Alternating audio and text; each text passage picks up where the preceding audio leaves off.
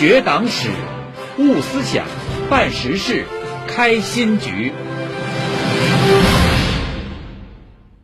在庆祝中国共产党成立一百周年之际，团市委昨天组织开展了一系列洋溢青春活力的红色主题活动，团结引领团员青年学党史、强信念、跟党走，沉浸式感受红色城市的荣光。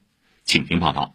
我还是从前那个少年，前行从未摇动。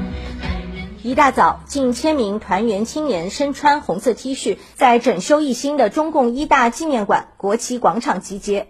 青春新向党，奋进新时代。上海青少年庆祝建党百年五四主题集会正在举行。淅沥春雨中，秦景微团课“青春要百年”，将大家的热情点燃。越来越多的上海青年将与我们一起携手，在党的诞生地，在这座光荣之城，让红色基因传承，让革命星火燎原。党的诞生地，上海青少年红色大寻访接力活动同步启动。来自上海各领域优秀青年组成一百五十七支队伍，从中共一大纪念馆出发，向终点杨浦滨江进发。人数记事队由仁济医院的年轻医护人员组成。医院团委书记庄旭说：“此次红色大寻访城市定向赛是大家深入学习党史的大课堂，了解我们党的历史，增强了我们对党的精神理念的一个领悟，同时呢，也是可以传承我们党的红色的基因。”接力活动设置了星火燎原、初心如炬、实干兴邦、勇立潮头四条寻访线路，涵盖十六个红色场馆和城市发展地标，并引入年轻人喜爱的剧本杀新玩法。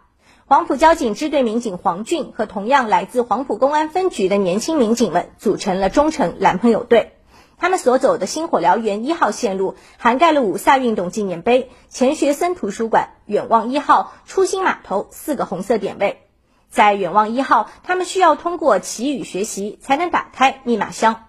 黄俊说：“这样沉浸式的体验不仅长知识，内心也都有很多思考和感触。”感受到了现在生活的一个来之不易吧，当中很多的任务都需要我们一起去思考才能够完成的。红色党史回顾也是我们凝聚力的这样的一个体现。团市委还邀请了 B 站 UP 主老番茄、花少北、某焕君、辛小萌、机智的党妹组成队伍加入大寻访，并通过青春上海 B 站、抖音等多平台同步直播，传承红色基因。人们风雨无阻，在行走中回望党的百年征程。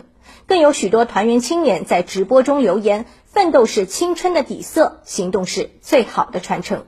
以上由记者刘婷报道。